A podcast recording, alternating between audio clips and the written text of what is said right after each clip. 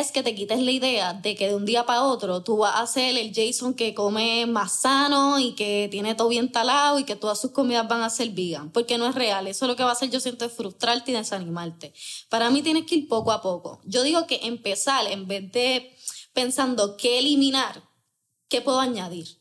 Eliminar es importante, pero para que la, la, transición sea más llevadera, ¿qué puedo añadir? Que yo, que yo no, ¿verdad? No como o no integro en mi día a día que yo sé que me puede ayudar y no lo estoy haciendo. Y con añadir, yo siento que ya se está empezando a generar ese cambio.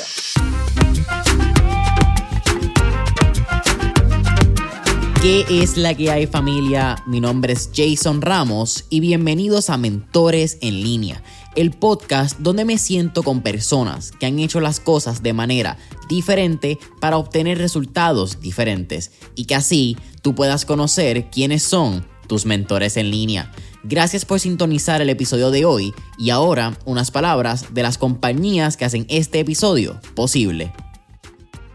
El episodio de hoy es traído a ustedes por la familia de Ron Pong la empresa 100% puertorriqueña que te hace entrega de tus compras de supermercado en tan solo minutos sin un mínimo de compras requeridas.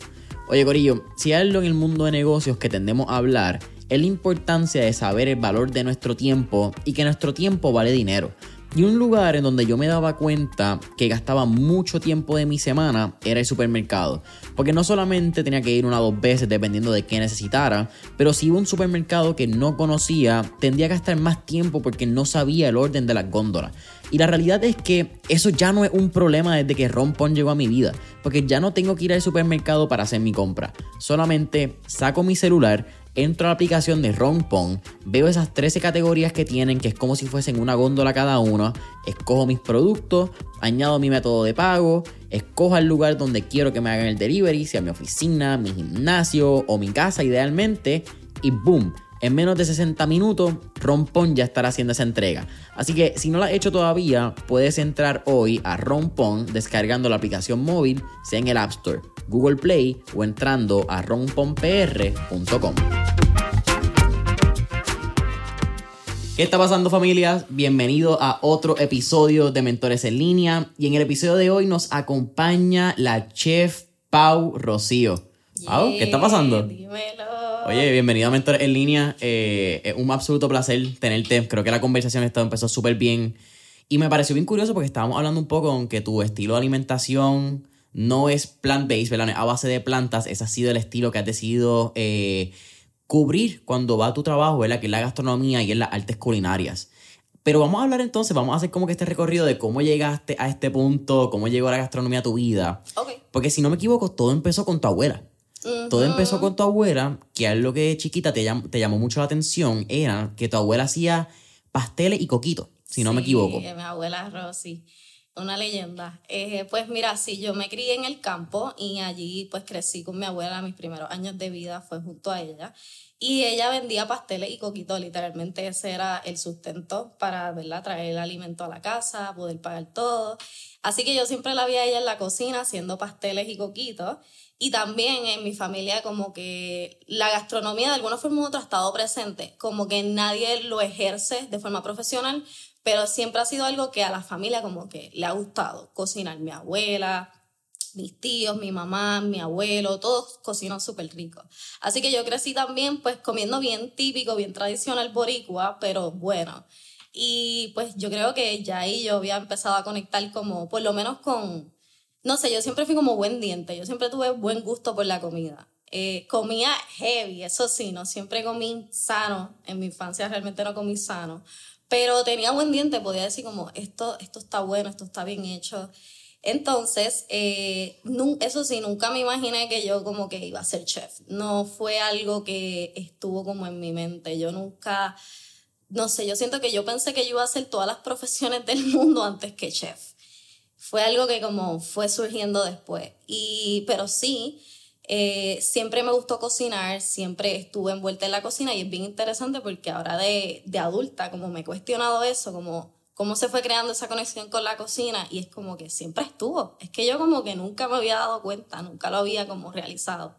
Entonces, cuando quedo embarazada de mi hija, que yo la tuve súper joven en mi primer año de universidad, ahí es que me empiezo como a interesar en cambiar mis patrones de alimentación, en alimentarme de forma más sana. Para ese entonces ya yo hacía yoga, así que ya me había como integrado en lo que es el bienestar y empiezo con lo que es la alimentación. Entonces ahí empiezo y me pongo súper psycho con el tema de la comida y fue una etapa súper interesante porque fue como un golpe de realidad, como que me puse a buscar un montón de información, me pongo a leer como que de todos estos ingredientes que hay en la comida, de a ver documentales de cómo la carne, otros productos animales afectaban eh, la salud a largo plazo, las condiciones que se generaban y me puse súper psycho, dejé de comer todo, o sea, yo tuve como varias etapas dentro de la alimentación a base de planta.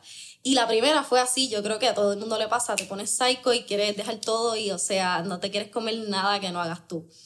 Estuve ahí, luego de eso, fue algo bueno, no lo digo como que fue algo malo, porque en verdad fue lo que me impulsó a cuestionarme un montón de qué estaba hecho la comida que yo estaba consumiendo, qué efecto tenía en mí.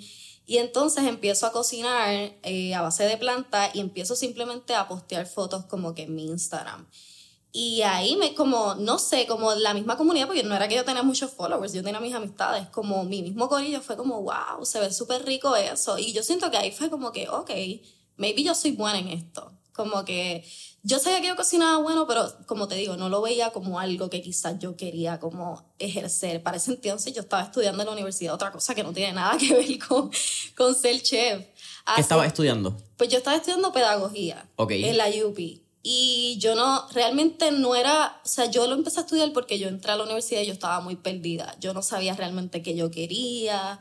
Yo quedé embarazada en mi primer año de universidad. Así que era como, yo voy a escoger esta carrera porque yo necesito hacer un bachillerato. Y o sea, yo tenía ya esta idea, yo crecí escuchando, tú sabes, tienes que hacer un bachillerato, una maestría, un doctorado para que tengas éxito en la vida. Entonces, no tenía idea, entró por pedagogía en la UPI y no te digo que no fue una buena experiencia, lo fue, pero realmente no, o sea, no me apasionaba para nada.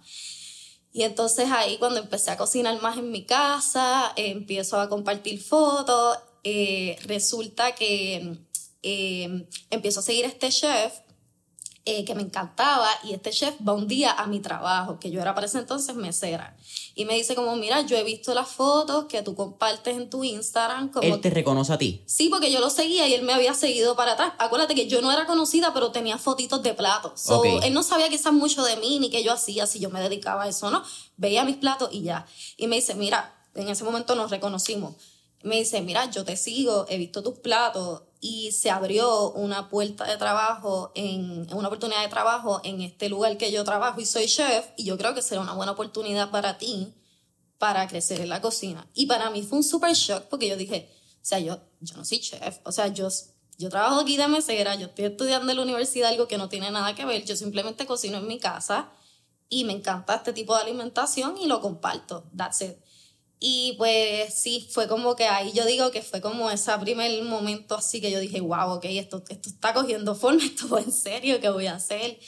Y entonces, en verdad, estaba súper asustada, no sabía si dejar mi trabajo de mesera, no sabía qué hacer. Pero me tiré, me tiré de pecho y me fui para allá a cocinar. Y entonces ahí, desde ahí el resto de historia, porque ahí fue que comenzó full todo mi journey en la cocina. Y desde ahí, pues wow, he, trabajado en diferentes hoteles, veganos, he colaborado con muchísimos restaurantes, con personas, con otros chefs, eh, y básicamente sí, por ahí he seguido, ya van tres años y medio desde ese momento que tomé esa decisión de meterla a la cocina full. Así que tú empezaste justo antes de la pandemia.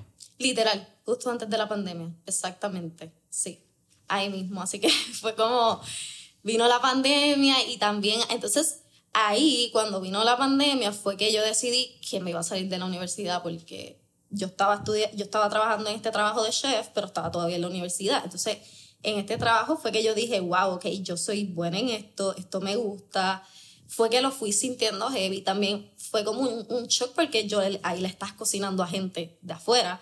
Y entonces ve a las reacciones de la gente como probando tu comida y yo, wow, ok, o sea, esto me gusta. Era, como de verdad la primera vez que yo sentía como esa emoción, ese excitement al, al trabajar o al hacer algo. Yo siempre he trabajado desde súper nena pero era la primera vez que yo me disfrutaba tanto trabajar y yo dije, yo creo que esto es lo que me gusta, porque no, la universidad, estudiar en la UP fue una experiencia que a mí me cambió la vida, a mí me encantó la experiencia de estudiar en la UP, siento que aunque no ejercí lo que estudié, a mí me, wow, me, me, hizo ser la persona que soy hoy, me ayudó a crear un pensamiento crítico, fue la primera vez que yo estudié de temas que me interesaban, yo vengo del sistema público en el que realmente sentí que no aprendí mucho y no absorbí mucho. Y cuando llegué a la universidad fue la primera vez que yo dije, wow, todos estos temas que me interesan.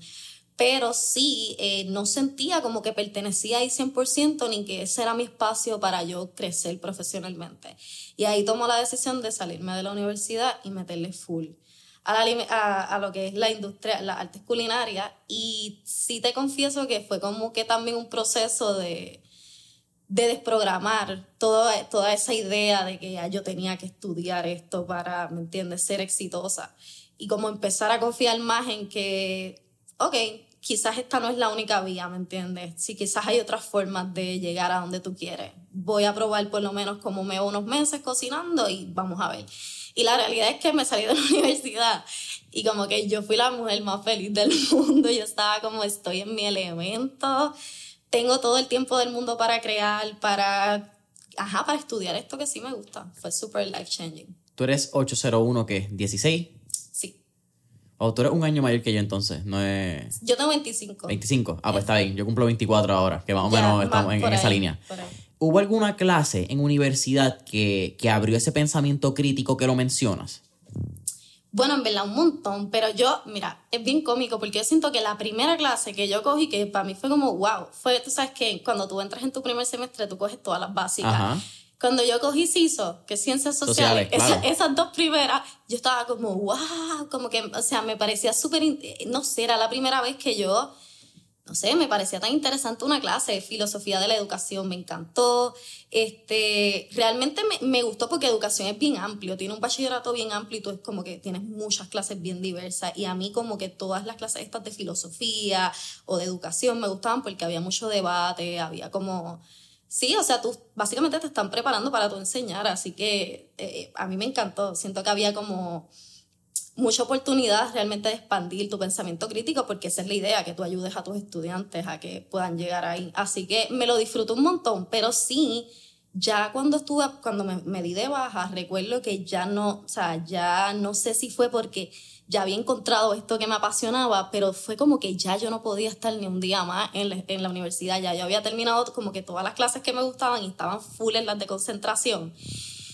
Y era muy, era muy teórico. Entonces yo soy como, o sea, yo me muevo, a mí el trabajo de chef me va muy bien porque yo me muevo mucho, yo como que no puedo estar sentada, ¿me entiendes?, frente a una pizarra y dos horas tomando una clase.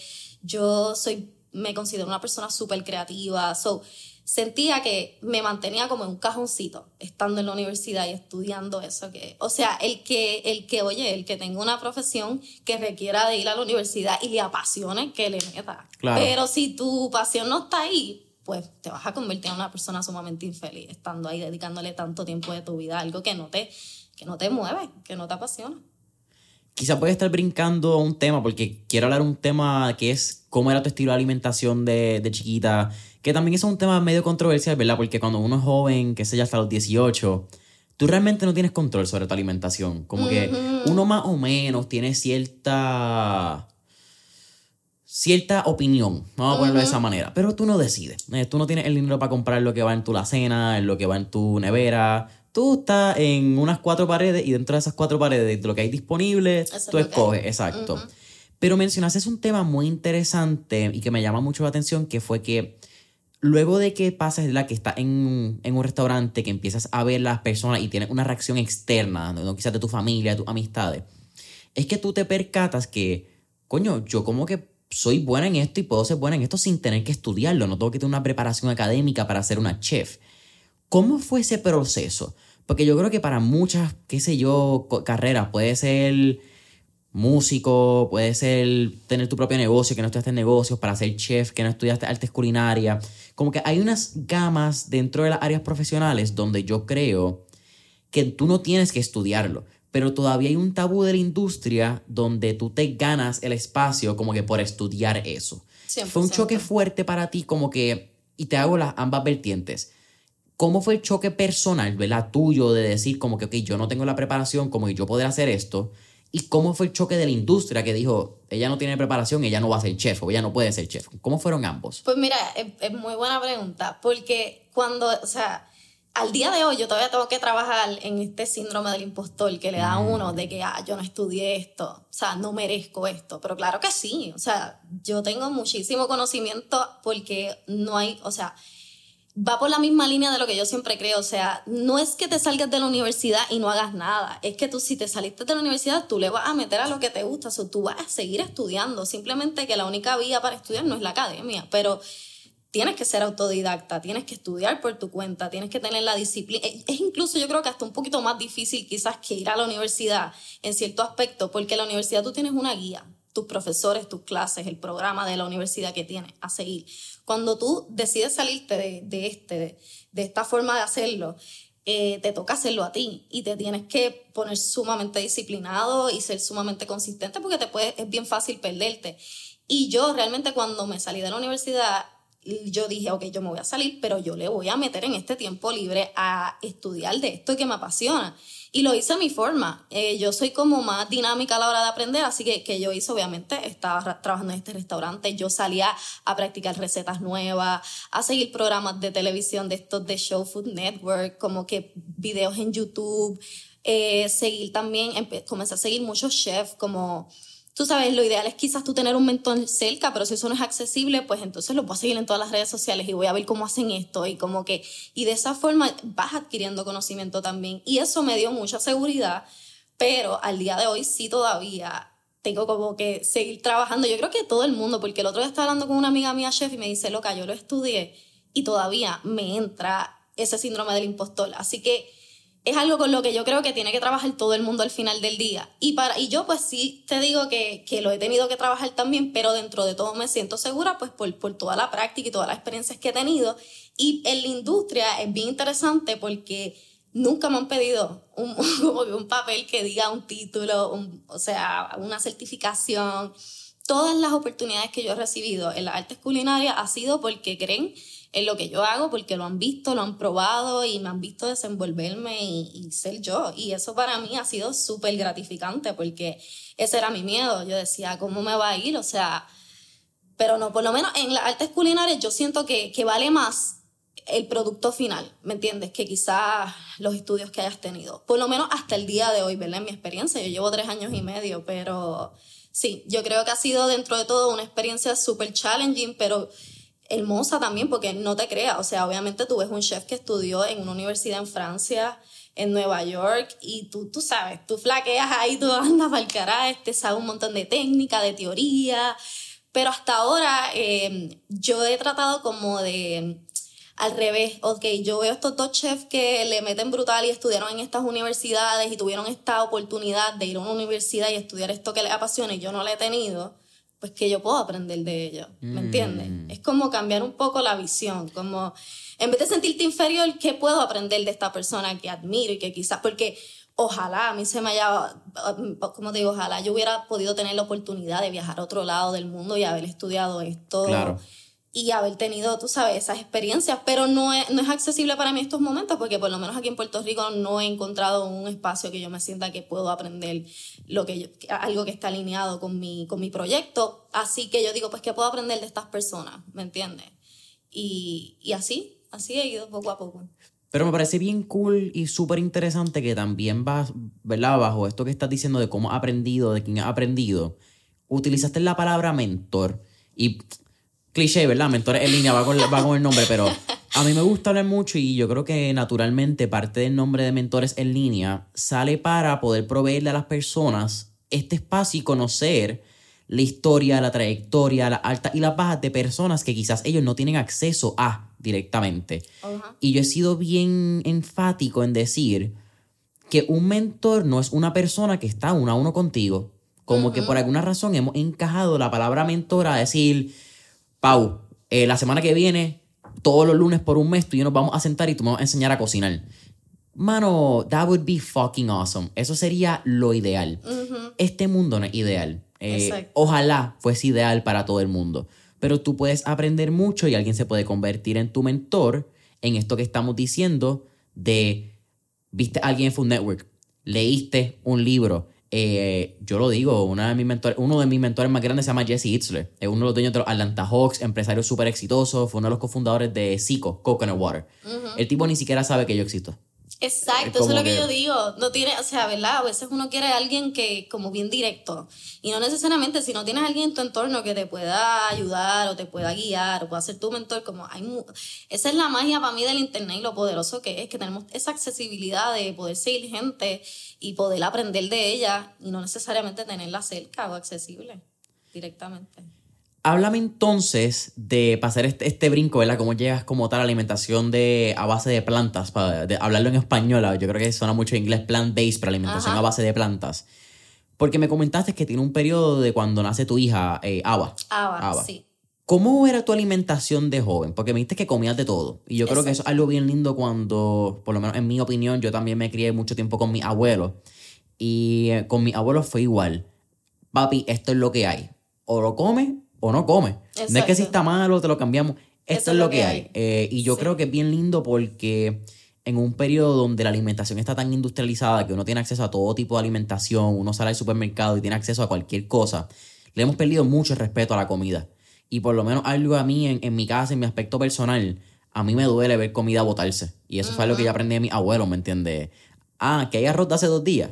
Eso. Hacho, que se joda. ¿Sabes qué? El desayuno va a ser tres huevos fritos, un poquito de arroz y vamos a darlo porque hay gente que no tiene comida. Hay, hay que hacer algo. No es que es mejor desayuno, déjame aclararlo. Estoy, eso es debatible.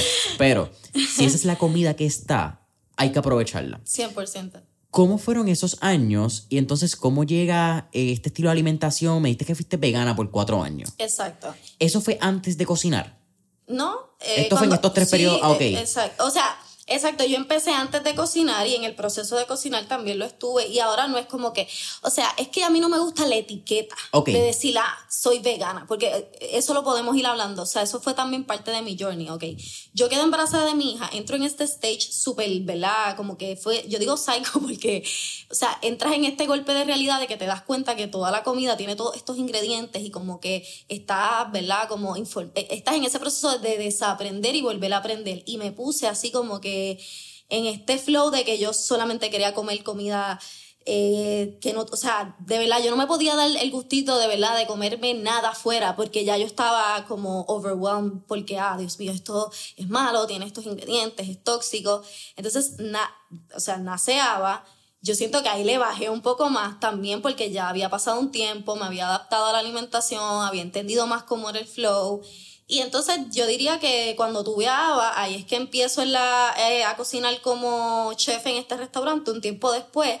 Y ahí continué con mi alimentación full plant based, pero ahí sentí que fue como que empecé también a darme cuenta como todo el greenwashing que hay dentro de la etiqueta del veganismo. Porque no es que no sea, quiero aclarar esto porque es bien importante. No es que el veganismo no tenga sus méritos. El, el, yo siento que el movimiento ha creado mucha conciencia y ha ayudado a que mucha gente se cuestione de dónde viene su comida, qué tiene su comida, qué efecto tiene la comida. Pero también hay mucho greenwashing, como que ¿verdad? El, mundo capitalista en el que vivimos, yo siento que se da cuenta que le puede sacar provecho a algo y, o sea, lo va a volver tendencia y todo se vuelve un trend. Entonces, no necesariamente se va por la vía de sustentabilidad o de que realmente sea bueno. Entonces, ahí fue que yo también comencé en este proceso de darme cuenta que no todo lo que te diga vegan es, saludable. ¿Entiendes? entonces hay una diferencia entre lo vegan y lo plant-based, ¿me entiendes? Te explico. Lo vegano puede ser cualquier cosa que no tenga eh, productos animales, pero no necesariamente tiene que ser saludable, puede seguir siendo procesado, alto en sodio, azúcar, ¿me entiendes? Y otros ingredientes.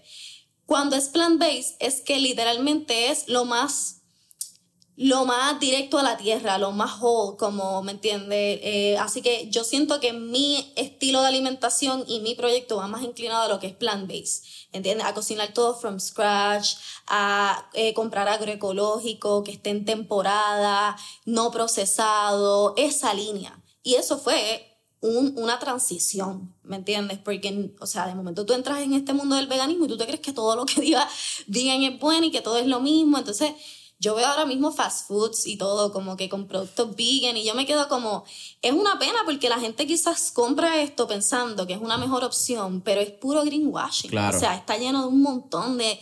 de Aceite saturado, un Ajá. montón. Y, y, o sea, está también el otro tema. Entonces, nada, yo me, yo me fui inclinando a que yo quería que mi proyecto fuera más sustentable que otra cosa. Porque Bello. entonces también está esta otra cosa de que no todo lo vegano es sustentable en el sentido de que todas estas cosas son importadas.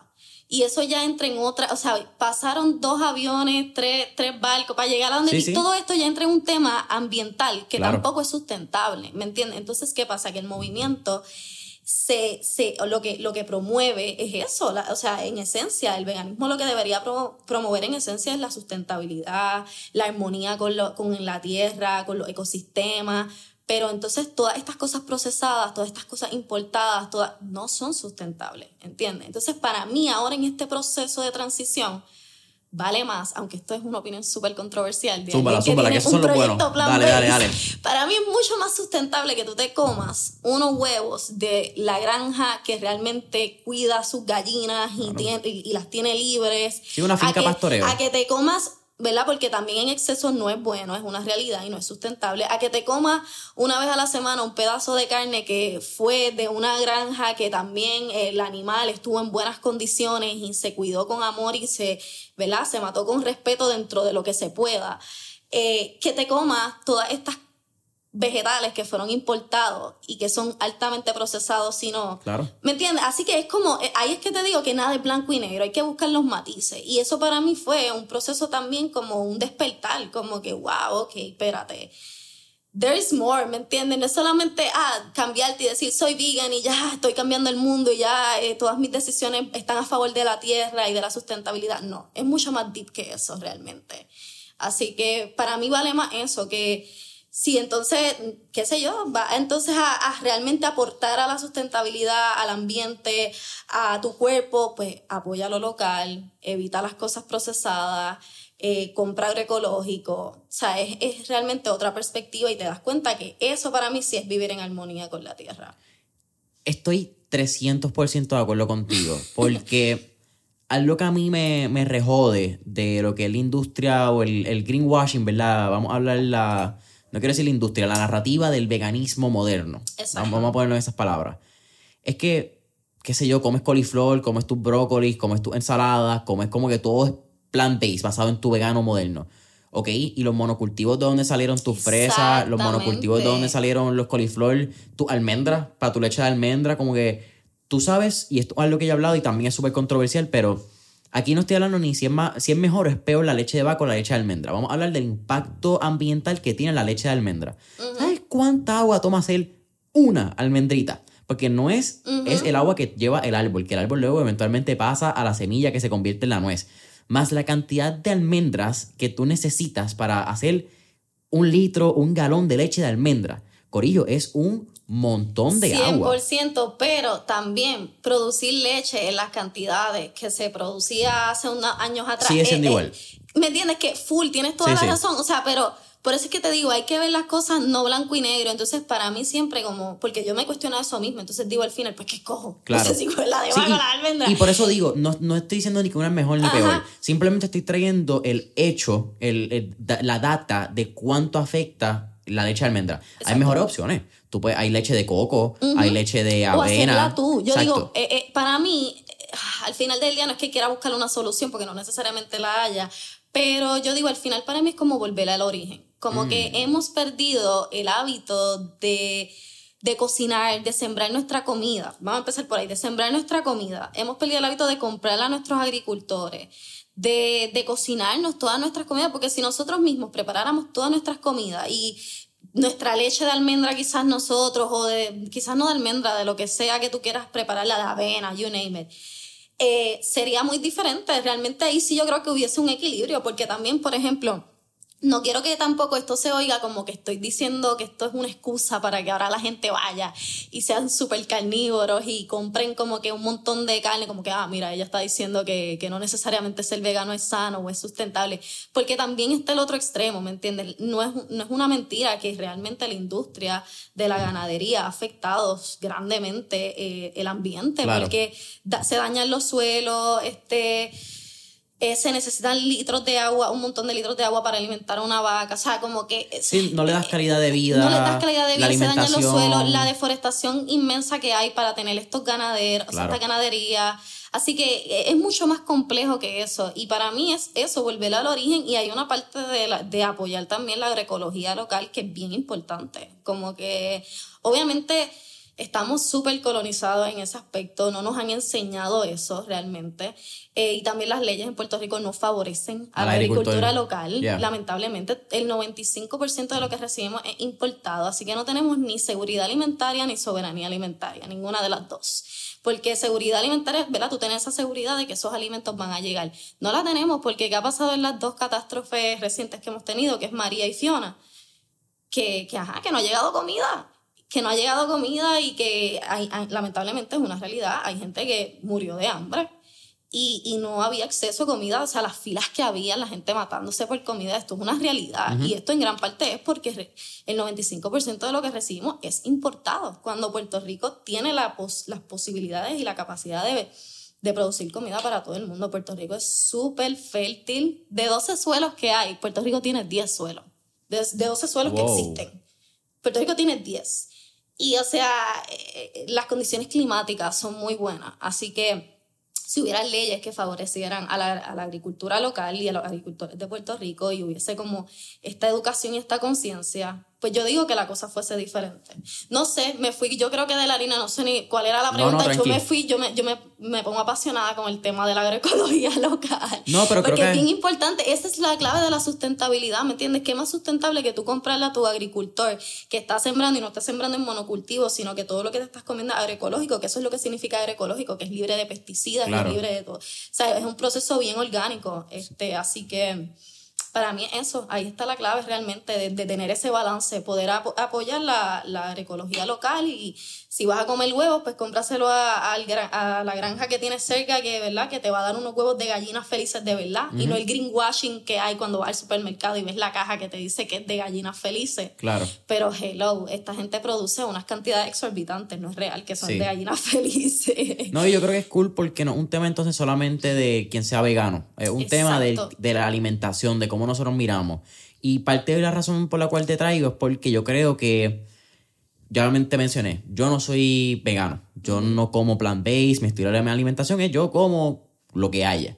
Pero dentro de lo que haya, yo creo que es bien importante si eres carnívoro, si comes, qué sé yo, carne roja, carne blanca, eres pescatarian, whatever sea tú debes mirar tu semana alimenticia, tu mes alimentario, whatever tú quieras decirle, y decir, ok, ¿cuántos de estos días yo comí carne roja? Diablo, comí carne roja cinco días a la semana. Coño, yo, yo creo que un día a la semana yo puedo cambiar por un cauliflower steak, o puedo cambiar a algo, que irónico, ¿verdad? Dije ahorita cauliflower, y ahora estoy cauliflower steak. Eh, qué sé yo, un eh, pumpkin steak, algo de calabaza, haya, exacto. ajá. Cualquier plato que sea de a base de, de, a base de planta, ¿entiendes? Que venga del suelo, que preferiblemente si tú sabes que esta eh, calabaza, qué sé yo, fue de Maricao y que estos plátanos vinieron de San Sebastián y que tú sabes que estos tomates vinieron de la viejita que los sembró tres casas atrás tuya en un huerto casero. Eso es bien importante, porque empezamos a comer desde alimentos que son reales. Entonces, ahí también hago el puente a esta pregunta que me... Y es bien cool porque yo creo que con el tema de seguridad alimenticia, soberanía alimenticia, son temas que últimamente han estado más en, En auge ahí. Exacto, en el tópico de la conversación. ¿Cuál es el reto más difícil para una chef a base de planta en Puerto Rico? ¿Y cómo tú desarrollas entonces los menús? Que también quiero llegar a ese lado empresarial, porque estamos hablando del, del lado de la chef, de artes culinarias, pero tiene un lado empresarial que quiero hablar. Pero por lo menos cuando tú vas a hacer una cena, que pronto tiene, esto sale en unos días y que tiene la cena de San Valentín, no sé si te quedan espacios todavía que puedes hacer promoción. sin Tranquilo, que esperar no, no ni he tirado el menú, pero pendiente porque eso se vende en, se va a en- en menudar. 24 horas. Pues ya lo sabemos, pero entonces, ¿cómo tú creas un menú para eso? Como que cómo tú miras qué alimentos hay, eh, una preocupación tuya como que estos alimentos estarán para esta temporada, pasará algo y no estarán disponibles. ¿Cómo es ese mindset y esos retos tocando la conversación de la soberan- soberanía y seguridad alimenticia en tu trabajo que tiene que ver con a base de plantas, particularmente la comida? Pues mira, ha sido todo un reto, te voy a ser bien honesta. No es nada fácil tener esta visión de tener como un proyecto a base de planta y que también sea sustentable y apoya la agroecología, ¿verdad? Porque al principio era simplemente vegano mi proyecto y yo podía ir a estas super tiendas y comprar un montón de cosas de vegetales importados y que me saliera todo más barato y hacer una cena y that's it. Pero cuando yo fui como pasando esa transición y yo dije, no, yo no quiero que sea vegano y ya, yo quiero que esto sea sustentable realmente, que entonces tuve que ahí crear esto, estas conexiones con agricultores locales, empezar a ver cada vez que voy a crear un menú qué es lo que está en temporada, que, y, y muchas veces, ah, o sea, los agricultores tienen... Eh, qué sé yo, este agricultor tiene tres ingredientes que tú necesitas, pero entonces este otro agricultor tiene cuatro y este otro agricultor tiene cinco y de momento tienes que encontrarte como con 10 personas para juntar todos los ingredientes y hacer la cena. Eso para mí ha sido como lo más challenging, como que el que lamentablemente las leyes no favorezcan a los agricultores se lo, se lo hace más difícil a ellos también. Entonces, ya hasta el momento siento que, hasta el día de hoy, siento que ha mejorado, yo siento que ya hay mucha gente apoyando a agricultores o cada vez encuentro como más sencillo esta comunicación entre los agricultores y poder coordinar, recoger las cosechas y eso, pero como quiera, e, e, es, un reto porque es más fácil ir al supermercado y comprar las cosas que, tú sabes, a tener toda esta planificación y tener que crear un menú basado en esto que está en temporada, pero para mí eso es, eso es lo que le da la magia, ¿verdad? A mi proyecto y lo que lo hace bonito. Y también siento que es mi manera de hacer de hacer lucha, porque, o sea, siempre al final es más fácil ir al supermercado y comprarlo, pero eh, de, de, esa manera, apoyando a los agricultores, es que yo estoy de alguna forma u otra luchando por esa soberanía alimentaria, ¿me entiendes? Así que sí, eso ha sido lo más challenging, pero igual me lo disfruto. Eh, me encanta crear esas conexiones con los agricultores, entender el, el, su trabajo, lo que hacen. Eso también me impulsó a coger un curso de agroecología que cogí seis meses con el Josco Bravo excelente. El Josco Bravo, de verdad, wow, están haciendo una labor increíble y ahí aprendí mucho de agroecología, a sembrar toda la cosa. Y eso pues me ha impulsado aún más a, que mi proyecto siga de, con esos valores y, y, de esa forma. Aquí hay una conversación, ¿verdad? Y quiero hacerla porque si la dejo al final sé que se me va a olvidar. Pero hablaste de que todo este proceso comenzó por tu hija. ¿Cómo, ¿Cómo, tú miras el antes y después de, de quién es Pau, Paola, tuvimos esta conversación como empezamos el podcast, pero sí, sí. si tú pudieras decir un antes y después, ¿cómo cambió tu hija tu vida? Wow, esa es una pregunta bien deep, porque, o sea, la pregunta es cómo cambió mi hija mi vida o en general como el ser madre y transicional en este mundo de la alimentación. Porque si yo te hablo de cómo me cambió mi hija la vida, o sea, es súper deep. Eh, vámonos en esa, pero tampoco ahí no tan lindo, queremos que llore. No, pues realmente mi hija me cambió la vida 100% porque primero la tuve sumamente joven, así que eh, no te voy a mentir, o sea, no lo voy a romantizar, la maternidad es bien intensa y más cuando tú eres joven, o sea, para mí ser mamá joven ya es como un estigma que hay, porque es como, ah, mira, esta chamaquita se preñó bien nena. Tú sabes, como hay, ese estigma, es una realidad.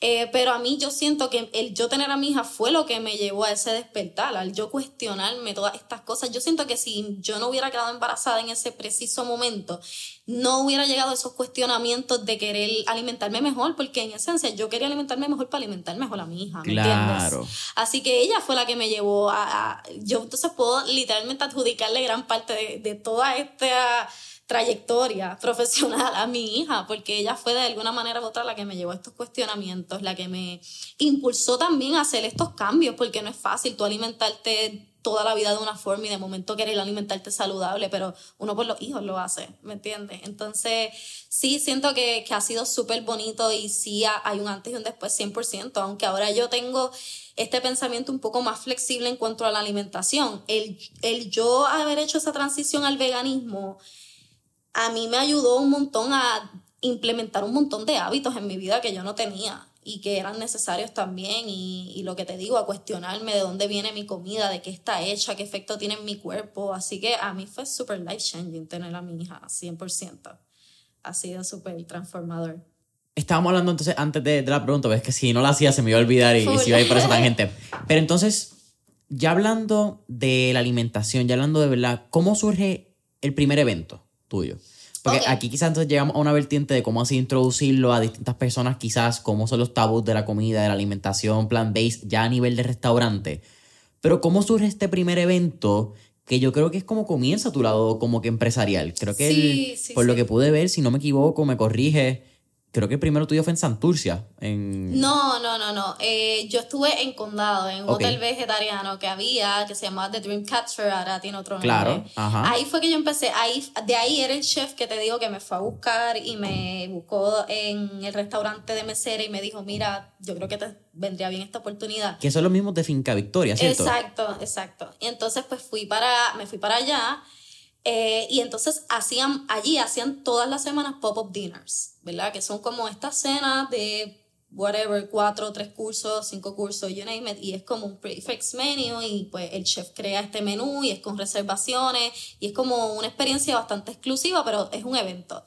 Y entonces hacían eh, pop-up todas las semanas y cuando yo empiezo, yo me acuerdo ver a los otros chefs que estaban haciendo sus pop-ups y para mí era como un sueño. Yo como que, wow, ¿cuándo me va a tocar a mí? Va a llegar un momento que me lo van a ofrecer porque no era que entrabas y ibas a hacer pop-ups, eso era como para los chefs que ya llevaban más tiempo. So, cuando yo entro, este, yo estaba también aprendiendo, yo recuerdo que yo entré a ese trabajo y yo sí cocinaba, pero no es lo mismo cocinar en tu casa que cocinar en un hotel. O sea, yo no sabía platear bien, yo no, o sea, no tenía, yo recuerdo que no era que la comida me quedaba mala, pero todavía había había que darle, todavía necesitaba mucha práctica, todavía yo estaba en verdad aprendiendo mucho, siempre uno está aprendiendo, pero en ese entonces todavía me, me, hacía falta más maña en la cocina. Eh, pero sí, después de un tiempo puliéndome, yo diría como uno, en verdad no fue tanto tiempo, fue como unos 3, 4 meses. Eh, entonces ahí me ofrecen hacer el primer pop-up y en verdad el primer pop-up estuvo brutal. Como que el primer pop estuvo increíble. Eh, recuerdo que se fue sold out y todo como que fue un, me fue genial. Este, se fue sold out, fue un... Eh, mi primer popo fue de cuatro cursos, recuerdo, no recuerdo bien lo que hice, me acuerdo que el main course era como un black rice con un montón de... En verdad estuvo riquísimo.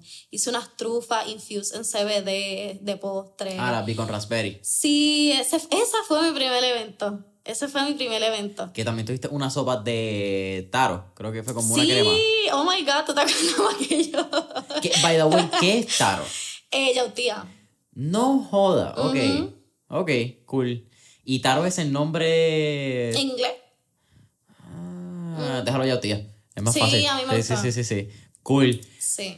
Cuando sucede ese primer evento, ¿te diste cuenta como que, ah, espérate, aquí hay una oportunidad de negocio o simplemente seguiste haciéndolo por pasión porque te gustaba ver cómo la gente se disfrutaba?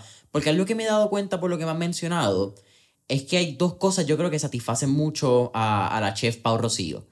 Y es uno la curiosidad, como que esta necesidad de seguir buscando, como que, que yo puedo encontrar, que algo que tú estabas diciendo que eres un estudiante de la vida. Y entonces lo segundo es pasión. Como que creo que tú no haces nada que no sea basado en tu curiosidad y en tu pasión. Yo digo que yo soy una niña curiosa y una buscadora incansable. Como que de verdad que 100%, como que la curiosidad siempre es lo que te va a llevar para mí a, a todo. Es que yo también de pequeña era muy curiosa y para mí eso es lo que también me ha empujado a aprender. Porque si tú no eres curioso, a ti no te interesa, como que, ¿me entiendes? Te quedas ahí, ¿no? o sea, no buscas más.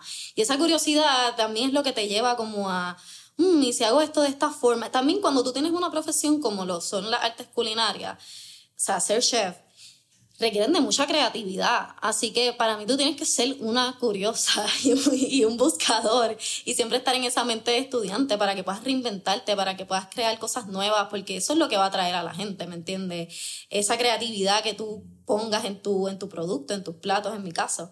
Eh, y sí, siempre he sido como una buscadora, yo digo, incansable. Por eso es que me, me, gusta también viajar. Viajar es una como de mis grandes pasiones y siento que me ayuda mucho a inspirarme en la cocina. Siento que full, ese es mi enfoque. Viajar es una de esas cosas que es bien underrated. Como que todo el mundo habla de viajar y todo el mundo dice como que sí, viaja, pero como te puede ayudar viajar y conocer otras culturas, tanto en tu vida personal como profesional es una de esas cosas que yo creo que todavía no se habla. La gente dice viaje, disfruta. Sí, pero como tú creces como individuo, a lo que te expone, a como de momento te hace pensar, a cómo tú cambias tu perspectiva de la vida. 100%. La gente no, como que I think it's so underrated. sí, yo le digo a la gente, en verdad, o sea, a mí no me gusta a veces como querer meterle las cosas que a mí me gustan a la gente, pero yo siempre estoy como que aconsejando a la gente, tienes que viajar, tienes que ver el mundo, como que cambiarte va a, o sea, viajar te va a cambiar la vida. Te hace, yo digo que te, te, te brinda humildad también, porque estar en un lugar nuevo, que tú no conoces nada y estás ahí súper vulnerable, te lleva a como un estado de vulnerabilidad y de conexión con la gente de ahí, con su historia, con su cultura. Yo, por ejemplo, me fui en verano para España dos semanas sola y fue una experiencia súper life changing y, eh, por ejemplo, en mi, en mi lado profesional fue increíble, o sea, yo me fui literalmente como lo principal en este viaje era conexión conmigo, porque era mi primer viaje sola. Yo he viajado mucho, pero era el primero sola. Pero también, pues, esa conexión conmigo y probar cosas nuevas eh, para, ¿verdad?, inspirarme. Y fue increíble, como que me inspiró muchísimo probar cosas. O sea, para mí, el tú viajar y ver algo por primera vez, que tus ojos vean algo por primera vez y o, prueben y saboreen algo nuevo por primera vez, es como tu cerebro está haciendo fiesta, tu alma está gozando, es súper increíble y te va a inspirar muchísimo. A mí realmente los viajes me inspiran un montón. Es algo bien loco. Y no sé si lo he hablado en el podcast, quizás ya lo hablé como hemos hablado este del episodio 199. Hay muchas cosas que yo he hablado que se me olvidan, pues, carajo.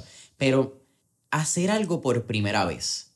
Hacer algo por primera vez tiene un espacio en tu, qué sé yo, en tu corteza frontal, en tu mitocondria, en tu amígdala, whatever the fuck sea en tu cerebro pero tiene la capacidad de cambiarte la vida. Como que... Y es obvio, ¿verdad? Como cuando haces algo por primera vez, pero yo, yo creo que, mano, no internalizamos el momento tan fuerte como cuando uno dice, esta es la primera vez que yo voy a hacer algo. Solamente hay una vez. Como que valga la redundancia. Si es tu primera vez, solamente hay una vez que tú vas a hacer algo por, primera, vez. vez. ¿Cómo tú vas a enmarcar esa primera vez que hiciste algo? Y yo creo que cuando tú empiezas a pensar eso, no sé, creo que te haces más vulnerable a la experiencia de que eso es la primera vez que yo hago algo. 100%. Y ser vulnerable es una palabra bien linda, porque yo creo que con esta, estamos en este periodo donde hay una masculinidad tóxica, pero también estamos en un periodo donde también estamos viendo que la masculinidad está siendo bien atacada y no hay un perfil como que... Siento que el hombre se ha hecho bien difícil. Una conversación donde cualquier cosa que uno haga como hombre te lo puede criticar tanto, qué sé yo, tanto el perfil ultra masculino como el ultrafeminista por utilizar el, el, embrismo, ¿verdad? Porque la palabra no es feminismo, es embrismo, este, este ultra de la palabra, ¿verdad? De la mujer, igual que está el machismo, pues el embrismo, el, el lado opuesto. Y eso me parece bien interesante porque tú ser vulnerable como hombre, una de esas cosas bien lindas que cuando tú te das el espacio dices como que, wow, ¿por qué no lo hice antes? 100%, como que ser vulnerable, sea hombre o mujer, es súper poderoso, pero full entiendo la parte del hombre también porque siento que el hombre es como el que se le... O sea, ¿verdad? Es parte, es un producto de la, del mundo patriarcal en el que hemos vivido, ¿me entiendes? Son también, eh, ustedes también han sido afectados por el patriarcado. Lo que pasa es que pues no se habla tanto. No se habla tanto. Por el mismo patriarcado. Exactamente, pero es sumamente importante la vulnerabilidad y yo siempre como que estoy, uso mucho esa palabra, vulnerabilidad, porque hay tanto poder en la vulnerabilidad, ahí es que hay crecimiento realmente. Sea, si tú no, yo siento que la vulnerabilidad es que tú es que tocas fondo. Si tú no tocas fondo, tú no creces. En la vulnerabilidad realmente es que tú vas a cuestionarte qué hice mal o qué pude haber hecho mejor, qué puedo aprender de esta lección o qué me está enseñando esta lección. O sea, realmente ahí es que te haces los big questions, ¿me entiendes? Ahí realmente es que profundiza en ti, en tu interior. Así que eso es como un lema para mí. Vulnerabilidad siempre, importante. ¿Cuál tú crees que es el mito más grande que hay podemos enmarcarla a Puerto Rico, porque yo creo que Puerto Rico está un poco atrasado en todo este tema de plant-based y alimentación, quizás de alimentos completos. Hemos estado un poquito atrás en ese tema, cada vez estamos llegando más y yo creo que las redes sociales abren mucho ese espacio como tu perfil. Pero ¿cuál tú crees que es el mito más grande que hay en Puerto Rico sobre la alimentación a base de plantas? Que es caro. 100%. Ese es el mito más grande. Y o sea, vuelvo y te digo, no quiero que lo vean blanco y negro, porque la realidad es que la inflación está al garete y el tema de que todo lo que consumamos sea importado lo hace que sea más, al garete. Más al garete, ¿entiendes? Por eso siempre es como, vamos a volver al origen, vamos a apoyar a los agricultores, como que vamos a ver la diferencia en el producto, en la calidad, en el sabor, pero 100% que es caro. O sea, si tú vas al supermercado y tú compras todos estos productos procesados que te estoy diciendo, eh, veganos, te va a salir carísimo. Pero si tú vas y apoyas al agricultor y le dices, dame todo lo que tienes en temporada y yo voy a preparar las comidas de los siete días de la semana con lo que esté en temporada, eh, jugando con los ingredientes y siendo creativo y no teniendo que comprar cosas de más para que se me terminen dañando en la nevera, créeme que no te va a salir tan caro como tú piensas. al final del día, realmente es más costoso comprar un steak, sea local o no, que una lata de garbanzo, ¿me entiendes? O, o, que, qué sé yo, eh, vianda. siempre, o sea, así que realmente yo siento que eso es uno de los mitos más grandes, que es caro. No, puede ser caro, pero no tiene por qué serlo. Mm. Eso es lo que yo pienso. Es lo que estábamos hablando ahorita. Yo creo que lo que estábamos hablando de cuánto vale, qué es caro y qué, y cuánto vale. Exactamente. Te puede, puede ser y, cuando hablo de caro y vale mucho, yo lo hablo de un tema personal mío. Hay cosas que son caras, porque hay cosas que quizás tú no le ves el valor, pero cuando algo vale mucho económicamente a nivel monetario, pero tiene un valor, sea nutricional, tiene un valor para tu salud, tiene unos beneficios, pues no es caro, vale mucho, ¿verdad? Puede ser quizás un poco costoso desde el punto de vista monetario, pero no es caro, ¿entendés? Porque Caro, te puedes jugar la vida cuando comes un cojón de doritos con Red Dye Number 4. Y comida procesada y eventualmente vas a tener lo que te ahorraste en compra, lo vas a gastar en, en, en ¿cómo se dice? En, en medicinas, en yendo al, al, doctor, ¿me entiendes? Como que, así que para mí también es como una cuestión de inversión, ¿me entiendes? A mí no me gusta ver, por lo menos yo, o sea, yo entiendo que todo el mundo tiene un budget diferente y que la realidad, pues no todo el mundo tiene accesibilidad, la misma accesibilidad a los alimentos. Eso, por eso es que uno lucha por la. Por la soberanía alimentaria. Pero yo veo la alimentación también como una inversión. Yo no trato de ver cuando yo eh, compro ya sea en el supermercado o ya sea en, en agricultores, yo trato de verlo como una inversión. Yo no me voy a sentir guilty de que gasté X cantidad porque al final esto es lo que me está, esto es lo que me está nutriendo, esto es lo que me está brindando salud esto, ¿verdad? Es como te digo, va a depender de la persona porque no todo el mundo tiene el acceso ni el budget quizás, tú sabes, a, hacer una compra grande y gastar un montón. Pero lo veo como una inversión y para mí esa debe ser la mentalidad, como tratar de ver lo que tú pones en tu cuerpo como una inversión y dejarlo de ver como que, ah, esto está muy caro y por eso voy a preferir coger esto que me está haciendo daño al final y no es de calidad.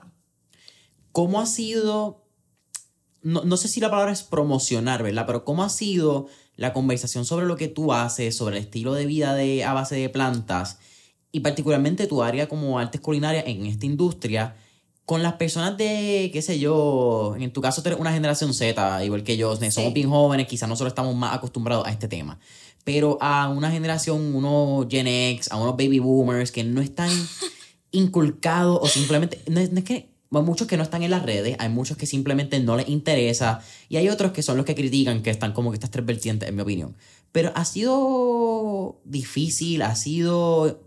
¿Cómo ha sido ese proceso? Porque no quiero poner palabras en tu boca, pero ¿cómo ha sido ese proceso de presentarle tu estilo de artes culinarias a esta generación un poco más mayor? Pues mira, eh, me río porque es que cada generación tiene sus cosas, ¿entiendes? Yo creo que como que a mí la más generación que más, que más complicado se me hace es los baby boomers, 100%, los boomers, porque pues no sé, obviamente eran otros tiempos, es otra época, pero en, en, o sea, aunque siempre van a haber gente de cada generación que quizás no la cache, sí me doy cuenta que dentro de todo hay mucha gente de cada generación súper abierta a, la alimentación de esta forma, a la alimentación consciente a base de plantas, que eso es lo que te digo, que al final del día yo le aplaudo al movimiento del veganismo, que aunque de momento se convirtió en un trend y, y creó este brainwashing también, muchas compañías se aprovecharon del movimiento para hacer brainwashing y vender creó también un montón de, de, curiosidad en la gente, de probar esto, ¿me entiendes? Y de que al final eh, pudiera ayudarles a crear buenos hábitos. Yo conozco mucha gente que me dice, ah, ya yo no soy vegano, fui vegano seis meses, pero me encantó y eso me ayudó a crear buenos hábitos y ahora volví a comer algunos productos animales, pero lo hago con más conciencia y he añadido más alimentos sanos a mi, a mi estilo de vida. Pues eso está genial, ¿me entiendes? Así que hay que darle los méritos al, al movimiento, o sea, 100%.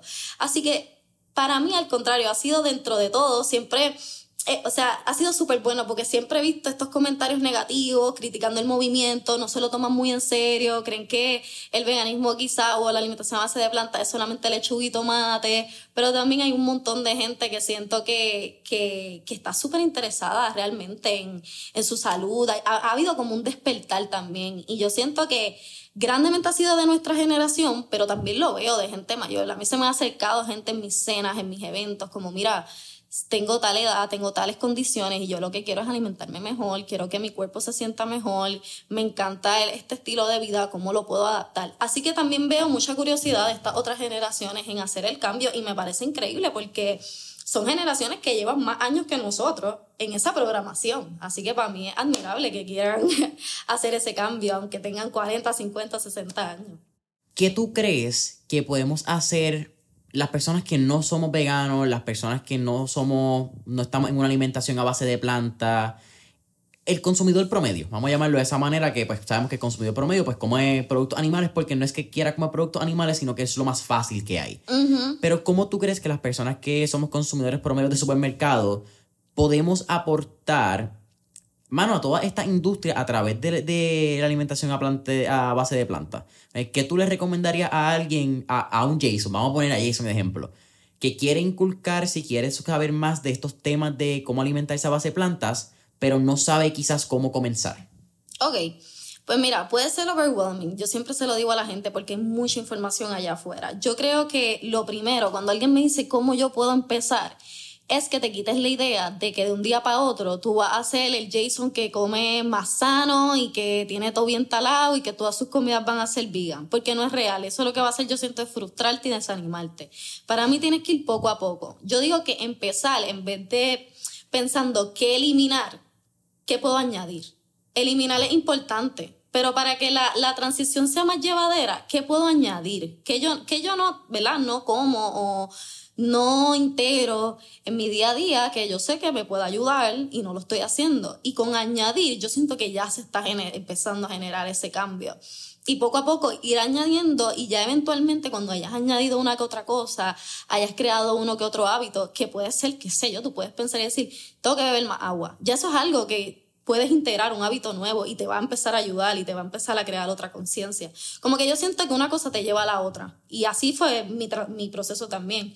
Entonces yo siento que añadir eh, poco a poco y luego entonces ir eliminando, ir observando cómo tu cuerpo se siente. Yo siento que hemos, ¿verdad? Nos hemos desconectado totalmente de, no quiero decir totalmente, pero en gran parte nos hemos desconectado de nuestro cuerpo y de nuestras sensaciones y el cuerpo es súper poderoso y el cuerpo nos habla y eso es algo que también me ha llevado este camino de la alimentación a, escuchar mi cuerpo, cómo se siente cuando yo le pongo este, este alimento o cómo se siente cuando quito este. Entonces empezar a observarnos, empezar a crear esa plena conciencia con cómo me siento, te va a ayudar con todo lo externo también y a tomar mejores decisiones también. Y entonces siempre le digo a la gente que se haga estas preguntas. Cuando vaya a comprar algo o cuando ¿verdad? se esté cuestionando cómo mejorar su alimentación, es que se pregunte, ¿qué me estoy comiendo? Y suena bien simple, pero a veces uno va a un lugar, a un restaurante y uno pide lo que uno está acostumbrado a comer, pero pensar como que, ¿qué es esto que me estoy comiendo? ¿De qué está hecho? ¿Verdad? En caso de que sea quizá algo procesado whatever, ¿de qué está hecho? Déjame leer los ingredientes. ¿Quién me lo está vendiendo? Eso también es bien importante. ¿Quién me lo está vendiendo? ¿De dónde viene? ¿Y cómo me hace sentir? Yo siento que si te haces esas preguntas, te van a llevar a lo demás, solito. Y por ahí seguir también como, o sea, si tú también quieres alimentarte de una mejor manera, tienes que hacer las paces con la cocina. Yo digo que no todo el mundo está hecho para ser un chef super pro, pero cocinar es algo que todos los seres humanos tienen que aprender a hacer lo básico, porque tú te alimentas todos los días. Entonces eso es lo que nos lleva también a tomar decisiones de comer fast food o de comer comida rápida o que no sea sana que, o sea, no queremos hacer la paces con la cocina y lo vemos como una pesadez. Entonces, tratar de cogerle cariño, cogerle cariño y verlo como una forma de tú conectar con la relación con tu comida, que es bien importante, con tu cuerpo, como que para mí eso es darte cariño también, como cocinarte, es un acto de amor propio.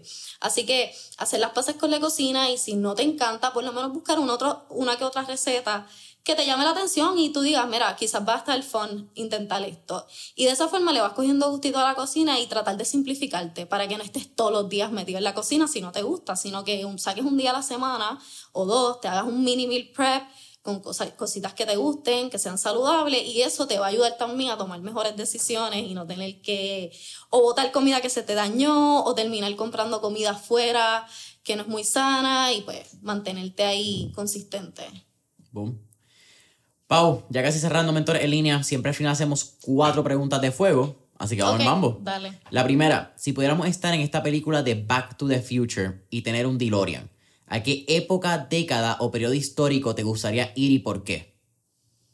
Mm, Pues mira, yo como que esta pregunta me la he hecho, o sea, o, o, yo creo que a lo largo de la vida de uno, uno como que se ha hecho esa pregunta, como que, ¿qué época a mí me hubiera gustado vivir?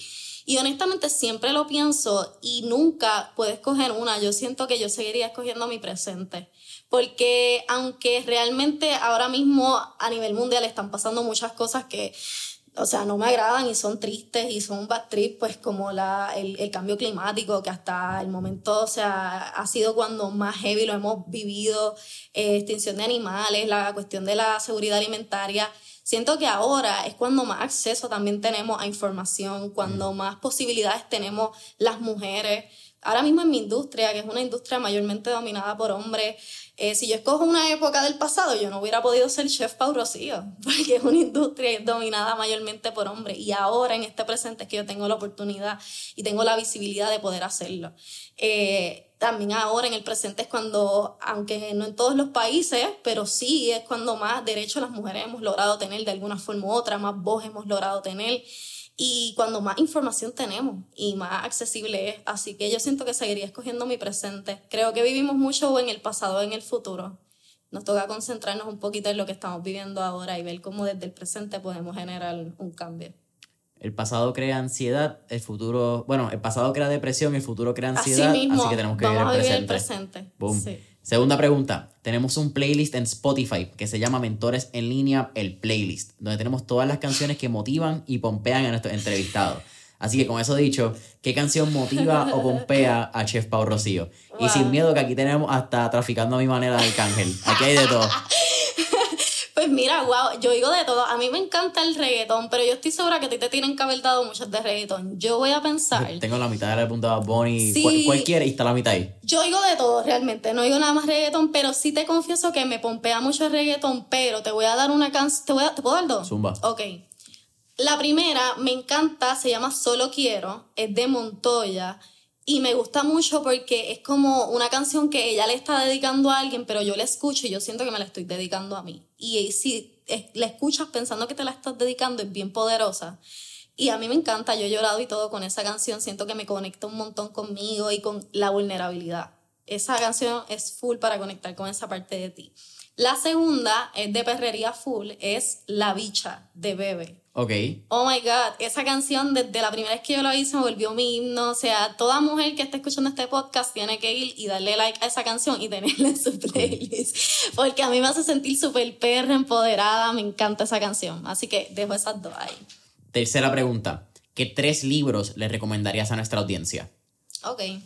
Pues les recomendaría Puerto Rico en la olla. Eso es un clásico de cocina puertorriqueña Realmente ese libro está increíble, no, no, no voy a darle spoilers porque en verdad merece que lo lean. Eh, habla de la historia de la colonización de nuestros paladares, de, o sea, realmente es increíble ese libro, un must, de la cocina puertorriqueña, un clásico. Y el segundo sería Mujeres que corren con los lobos. Eso es para toda mujer que esté leyendo este podcast Realmente ese libro me cambió la vida. Creo que toda mujer lo debe leer porque habla de mucho de nuestros procesos como mujeres y cómo empoderarnos desde ellos. Es amazing. Y déjame ver de un Pueblo, me encanta un Pueblo, ¿sabes quién es? Lo he escuchado. Ay, él fue una cena mía, yo no lo supero y yo lo voy a decir en todos lados. Cool, ese, él fue una cena mía y él probó mi comida y él ama mi comida. pues su libro, este, él tiene tres libros buenísimos, me encanta porque son bien profundos pero bien simples de leer y creo que son buenos libros para alguien que quiera como introducirse a la lectura. Son muy buenos libros y bien fáciles de leer realmente. Eh, me encanta Clarity and Connection. Ese es mi favorito de él. Uf, súper profundo y me encanta. Eh, esos tres, yo diría. ¿Cuál es tu última pregunta? ¿Cuál sería tu último tip o recomendación para todos nuestros escuchas? Tip o recomendación así de vida. Vida, cocina, lo que tú quieras. yo me tengo muchos tips. este, pues mira, para toda persona que realmente le, le apasione algo y quizás piense que la universidad no es la vía para lograrlo y quieras eh, ¿verdad? hacerlo de forma autodidacta, yo digo que de verdad disciplina y consistencia. Tú puedes ser la persona más talentosa del mundo, puedes tener todos los recursos que sea y si tú no eres disciplinado, si tú no eres consistente, tú no lo vas a lograr. Necesitas 100% meterle con consistencia y, y no quitarte y seguir practicando firme. Y un último tip que sería, eh, yo diría que esto lo hemos oído desde que somos pequeños, pero es súper real y es dime con quién anda y te diré quién eres. Uf. Como que yo sé que uno oye eso y piensa en los abuelos de uno, en los papás y mira los ojos, pero esto es tan real.